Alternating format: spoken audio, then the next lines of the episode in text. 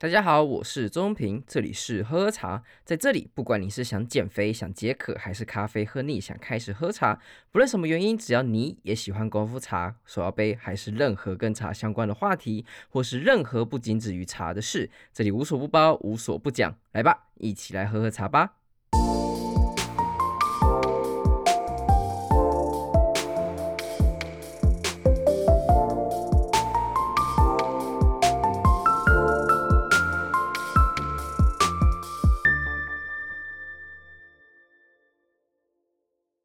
OK，又是个停机的时间，好久没有跟大家见面了。这段时间呢，当然又是去忙了许多其他事情。当然，我是个人是觉得最大的因素，肯定是在回台湾这段时间，我还是处于在 settle down，还是在属于习惯的一个阶段。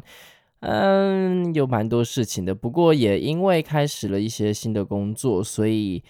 日常的通勤也少不了，那当然台湾的通勤的方式跟在其他地方是真的还是差蛮多的，我还是有点花一点时间来去熟悉，就还蛮有趣的一个点就是。台湾的通勤的距离可能没有到很远，但通常通勤的时间却比至少我在美国时间还要长，或甚至差不多的时间。我觉得主要原因就是，可能是其实台湾的车速很有趣哦。台湾的车速，我是回来之后才发现，其实没有到很快，尤其是高速公路的时候，他们基本上它的速度都会被要求很多，交通部一堆限制，就说台湾人不能开太快，因为我十次车祸九次快这种鬼话。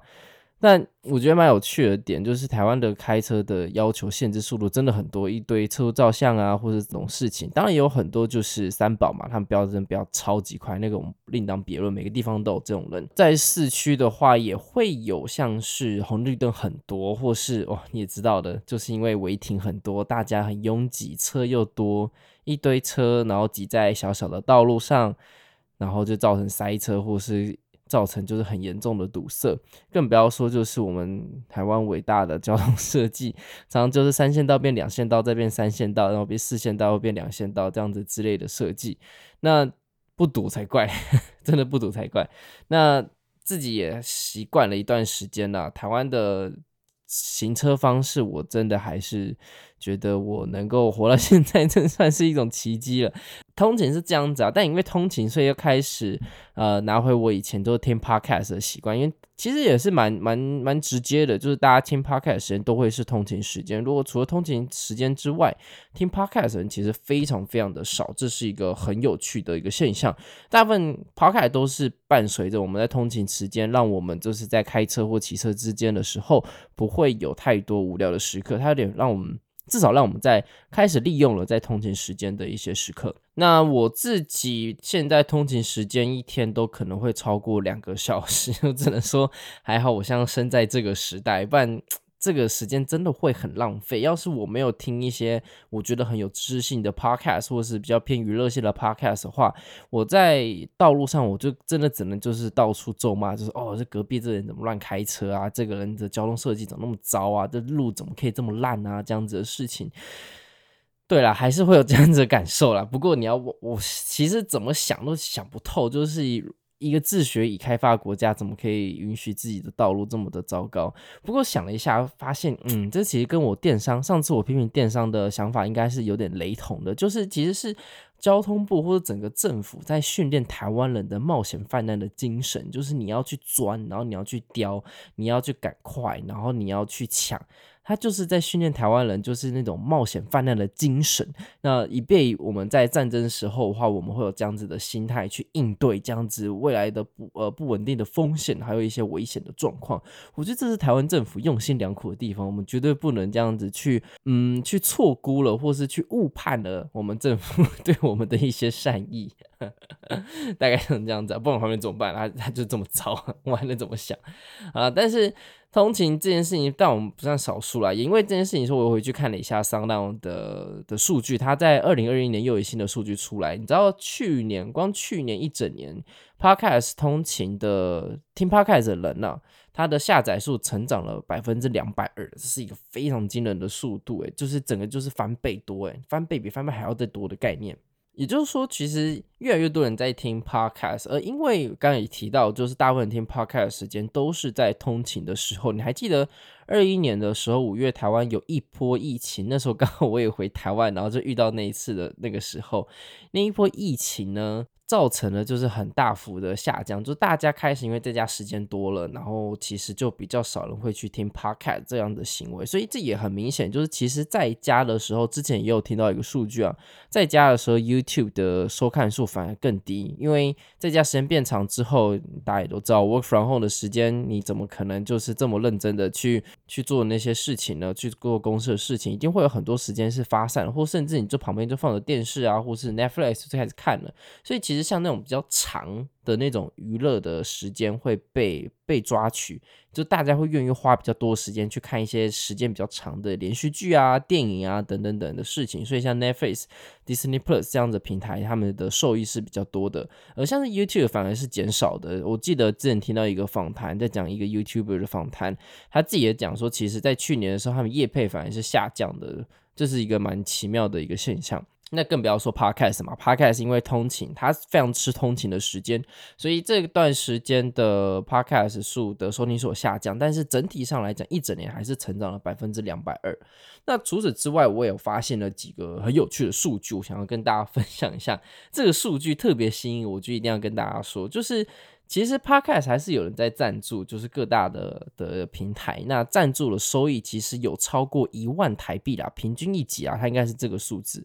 平均一集有超过一万台币的，有百分之四十六啊是收听数低于一千的这些 Podcast，也就是说它的平均收听量是低于一千的 Podcast，它的收到的。呃，一万块以上的赞助是最多的，也就是说，其实虽然这些小归小，但是他们的铁粉或是他们的忠诚度是非常高的，他们会愿意去支持像这样低于一千以下收听数的 Podcaster。那一般来讲，我没记错数据的话，以台湾来说，最小型的，就是他们会定义大型、中型跟小型的 Podcaster。小型的 Podcaster 最少也要平均收听数是一千四百以上，也就是这种一千以下是连最小型的都不到的 Podcaster，但是他们反而却是收到最多赞助数的的一些人。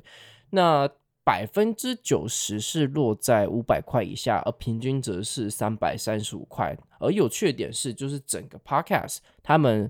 目前收到最高的赞助收款是六万六千六百六十六，很明显就是一个人造出来的数字。对，但也因为这个这个数据，我发现这其实也是给人一点希望。就是虽然之前在停的这段时间，也开始思考，就是查这件事情。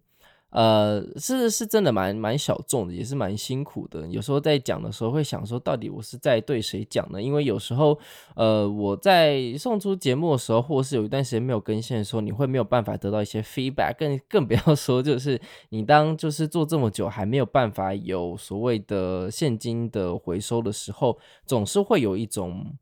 嗯心有余而力不足的感受。当然，戏台站久了，可能就是你的，这也是这这也是真的。不过。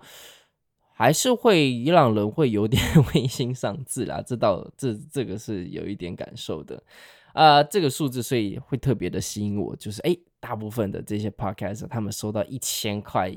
的的的收的赞助，其实是百很多的，我说哦，原来如此，这不是给了很大很大的希望吗？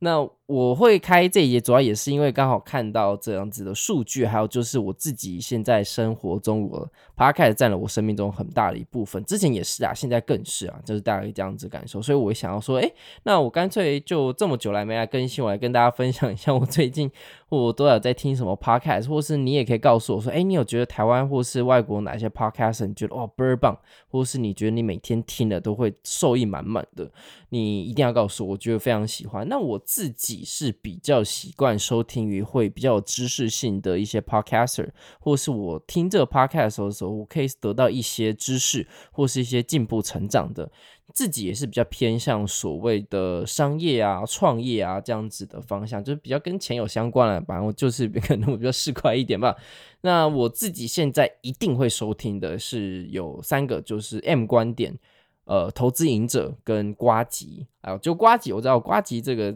肯定不是跟商业跟创业有相关，但是我自己也之前喜欢听他那个新资料讲。不过说实在，因为他一直在讲一些很白烂的新闻嘛，所以近期来讲，我觉得开始有一点嗯比较麻痹了，就是新闻上的采选，就是你会有时候会听到腻啦。所以在新资料讲来讲，我现在反而不是我最喜欢或是最期待看到他的节目。我最期待反而是他听他的气味研究室，主要就是他跟他的政治办公室，他们会一起讨论一些时事，还有一些他们的看法。然后，你要说我很在乎他的想法或看法是什么，其实也没有到特别多，因为毕竟就市议员嘛，而且也不是我这个选区的。但是我会好奇的点就是他们的选区。而且他现在的幕僚，他其实幕僚都是聪明人，听起来大概都是呃有一定的知识水准的，所以听他们就是从他们的政治工作人的角度来看看这件事情的反应，我觉得是一个蛮有趣的一个观察。所以我个人是蛮喜欢听他们气味研究室里面的内容。那他其他直播的话，我有在追，之前有时间的时候比较有在追，但是现在真的很少。呃，尤其我自己，哎，这也很有趣。我之前最常追他直播的时候，反而是我人还在美国的时候。我之后想了一想，我觉得大概是因为人在美国的时候，你会有很强的思乡的感觉，所以你需要是呃一些声音陪伴，尤其是台湾人的声音的陪伴。那加上我那时候又很长时间一个人住，所以家里空荡荡，你希望有一个声音陪我的话，直播就是这种长时间，它一两个小时，甚至到三四个小时的直播，他就是一个很不错的选择，尤其是他的音乐选择上也非常的不错。所以我个人是觉得，在我很寂寞或是我很需要人声音陪伴的时候，他或许他的直播会是我的一个还不错的选择。那也也之前也有在看，之前讲那个嘛，什么全明星运动会。我回台湾之后也是没再看，就是我现在好像不太需要像类似像这样子的陪伴啊，主要像这样。那 M 观点，M 观点是 Mula，Mula 也跟瓜子有点关系，他似乎是他之前的主管，好像是在神魔还是迪士尼，有点忘记了。他也是一个很厉害的人，他现在也自己的投资者。我觉得很敬佩一点是他一个礼拜至少出三集，然后每一集大概是一个小时的 podcast，然后还会自己写专栏，然后专门分析一些台美股的局势，然后一些新闻，还有就是他的看法。平心而论，我一开始非常非常不能 接受他的声音，因为他的声音让我有一点就是嘴巴含卤蛋，然后讲话听起来有点勾勾的感觉，不是很喜欢，而且他讲话速度。很慢，所以我一开始其实很抗拒听他节目，但是我又知道他的知识的含量是非常高的，所以每次在看到他的频道上架的时候，都想说啊，好像要听，但是 不想要听到这样子的声音。不过之后开始习惯他的声音之后，再加上我发现，哎，我的 Podcast 我就只要加速就好，像加到都是一点二到一点五倍速，他这样的 Podcast 就变得很符合我的收听习惯了。所以现在我听 Mula，我真心觉得他的观点跟他的想法非常的精辟，而且都是我没有想过的。那也很常都是跟之后发展的局势是差不多的，所以。不一定，当不一定都对，但是如果全对的话，那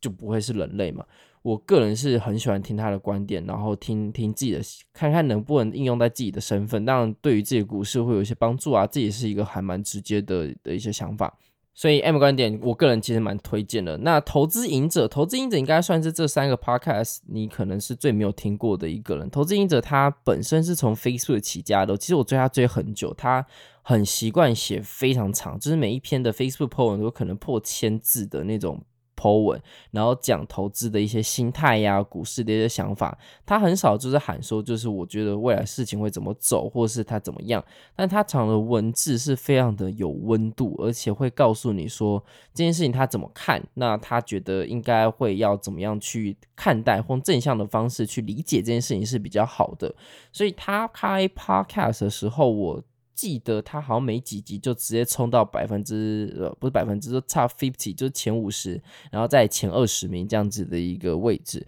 他本身就是一个还蛮强的人，他讲话说实在并不是非常的顺畅，我我会这样说，他比较偏技术人出来的。不过也因为这样，他的感觉，他的说话的方式会更让人容易相信，就是哦，他讲话不是那种业务嘴啊，油油的讲什么的，就是两张嘴皮子碰碰啊碰的。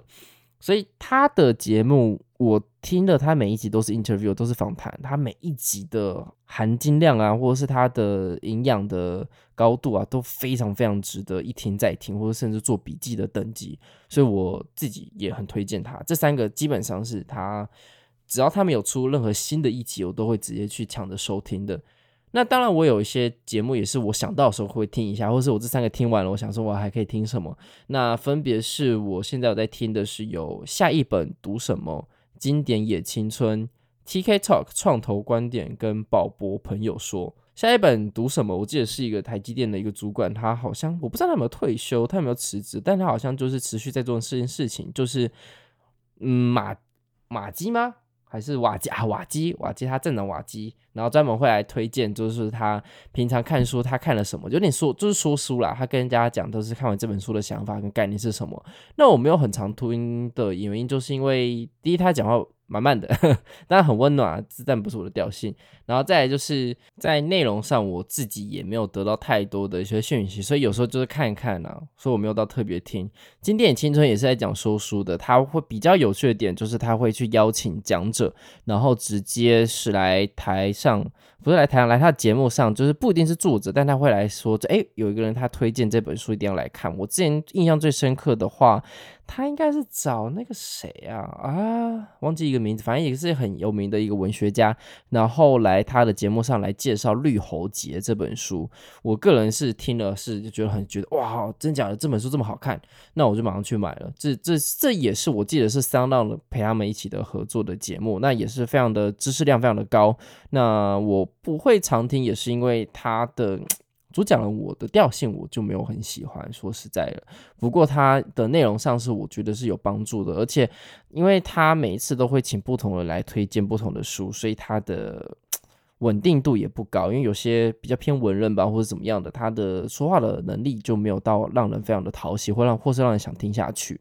而 TK Talk 创投观点，我自己最近蛮喜欢他的，也越来越常听。主要就是他就会去邀请一些新创人，然后来上台他的节目，来介绍一些他有关于创业的一些频道或创业的一些故事。那很多都是他创业圈的朋友，因为他本身也有在创业，有在工作，好像也是做区块链、做元宇宙方面的一些事情。详细的的创业的 project 内容我不知道，但是他感觉的在创业圈人脉也不错，所以他在邀请这些人上台，这些呃老板或者这些 startup 的老板的上来的时候，基本上他有点像是朋友在聊天，因为他们都非常熟了，也知道就是他们过去发生什么事情，所以平心而论，我觉得听他的聊天，听他的 p o c a s t 节目很轻松，因为他就是好像在跟这些已经还不错、做得很好的一些创创业的老板们。有说有笑，所以会变得就是哎哎，还蛮有趣的。不过有时候就是变得是他太多的干话了，那 那呃就会听起来会比较浪啦，就没有办法很扎实的去收听。但我觉得这也是双面刃啊，你想要跟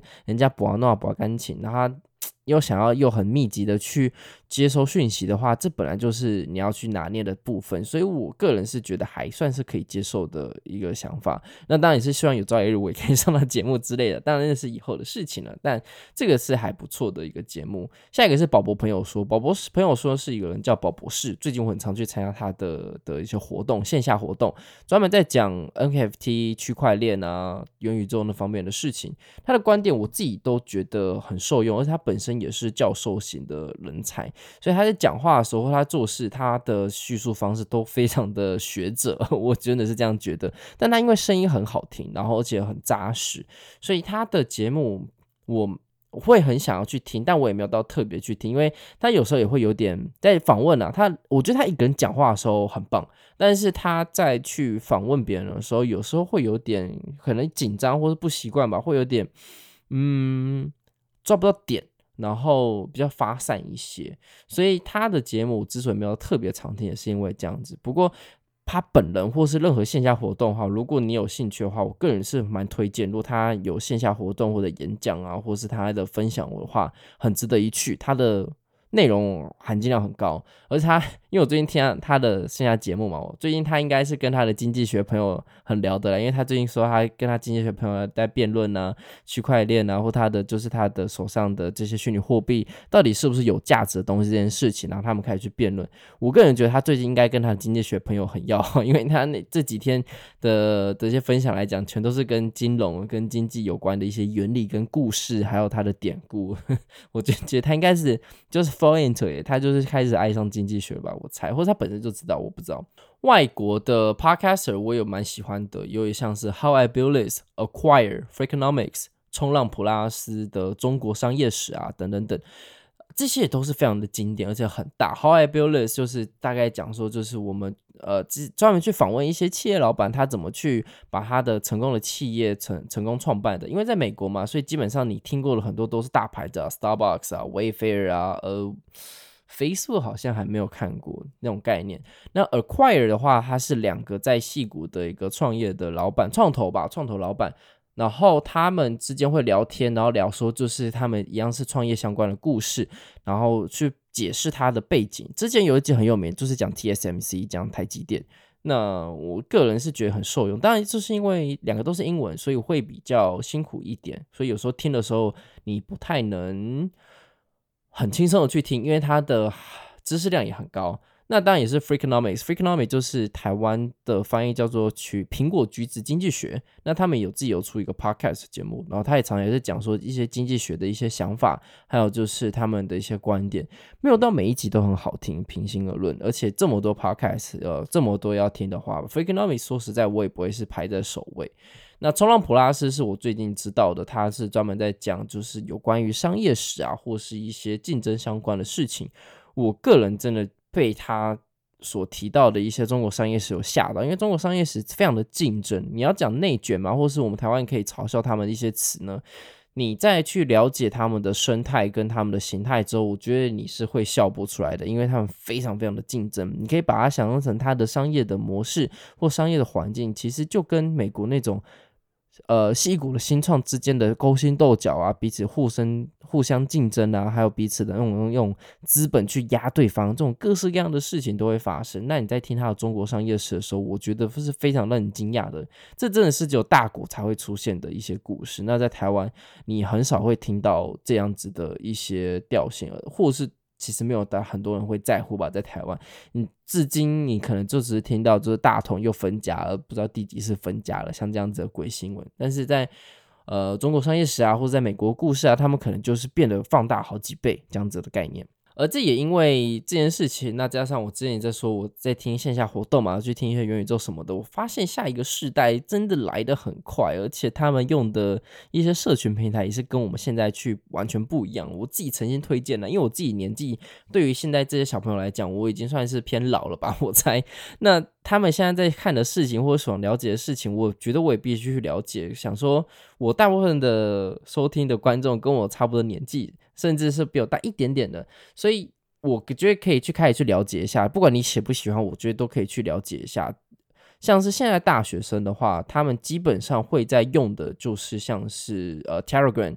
d c a r、呃 Instagram，还有 Discord。Discord 他们相应的简称叫 DC。Discord 这是一个非常需要，我觉得大家非常需要注意的一个呃社群平台。它基本上是一个，也是一个社群平台。那原本是一个线上游戏，或是一个就是大家游戏之间可以连线，它有很高品质的一个对话的功能。所以在打游戏的时候，你可以边打游戏，然后边直播，然后边跟你的队友聊天，你也不会有太多的延迟。所以这在在游戏圈里面是非常知名的，而且是也是从那边出来的，因为它会比其他的一些 social media 更好用。那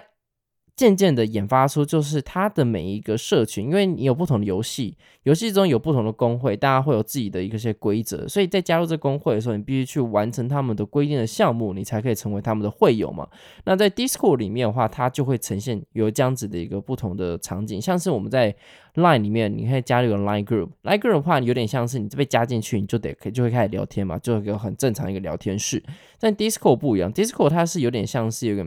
Facebook 的 Group。就是那种 Facebook 的群组，你进去之后呢，你必须要完成他们要求的某些事情，或是他们的调性是怎么样，然后或是你要达到在里面互动要多少的积分，你才可以拿到什么样的呃 badge，什么样的能力，然后才可以解锁下一个功能。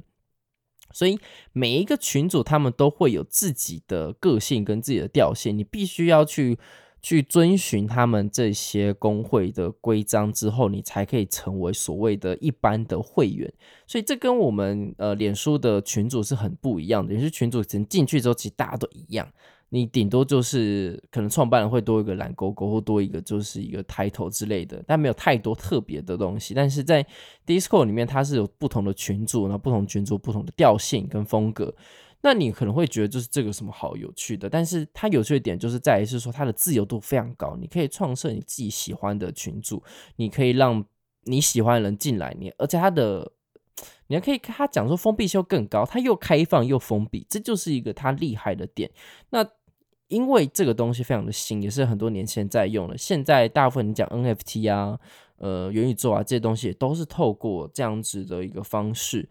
Discord 来作为主要的聊天媒介，很少人像是我们这种老的话，就可能还在用 Facebook。对他来讲，就是比较少见的。而且，如果你像说什么你要发币圈的事情啊，很多都是直接在 Discord 里面听到的，不是在什么 Facebook，那都是转传的。所以我个人诚心建议，如果你很想要了解，就是现在年轻人在想什么，或是你觉得你想要知道一下一些新的东西的话，Discord 是一个开可以开始去了解、可以去认识的一个新型社群平台。那当然更不要说我们国高中生下面最常用的就是抖音，再就是小红书。当然我知道对于很多人来讲，可能他是因为中国的 App，所以会觉得说我不想去了解，或不屑了解，或说什么抖音一响父母白养这样子。很歧视性的话，我个人是觉得大可不必啦，因为毕竟它就是一个新的时代。像想当年我们这个时代用火星文的时候，也不是被嘲笑吗？但是这群火星文现在的人也长大了，相反而去嘲笑这些在使用抖音的人。我个人是也是觉得蛮幼稚的，没什么必要的。我反而觉得他既然会火红，他必定是有他的原因，也会有他的问题，这是很正常的嘛，在。脸书之前，大家都是你看，你爸爸妈妈像他们也是看书、看报纸的人，他们也会觉得说，哇，现在年轻人都不看报纸。那我们在用 Facebook 的人，这么以文字叙述的一个环境，我们现在看到这些在用抖音、在用小红书的人，或是在用一些 Instagram，你会不会说，哦，他们也知识的水准也会低啊？国家网络，这样也是一个很不公允的说法了。反正我个人是觉得，如果这是新的话，那。很值得大家去了解啦，这也是最近也深有所感。好，最后啦，最后最后就是这是两个 podcast，然后跟大家一些非常时刻的事情，只是想要 catch up，就是最近的事情。那确定跟大家讲一下，我们还在啊，我们不是，我们只是消失而已哦。这样好像两个月，靠，真的两个月。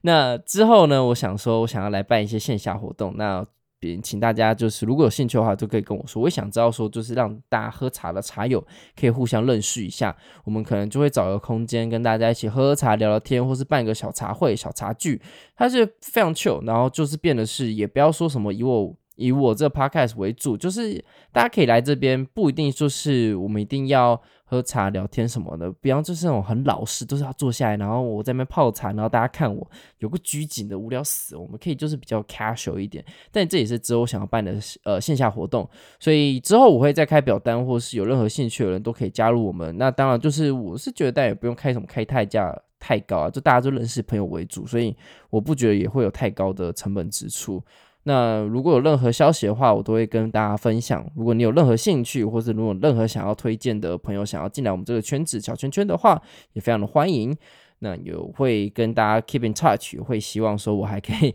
继续保有每周继续能创作的能量。好啦，作笔至此，话说到这里了。我是周文平，这里是喝茶，下次见。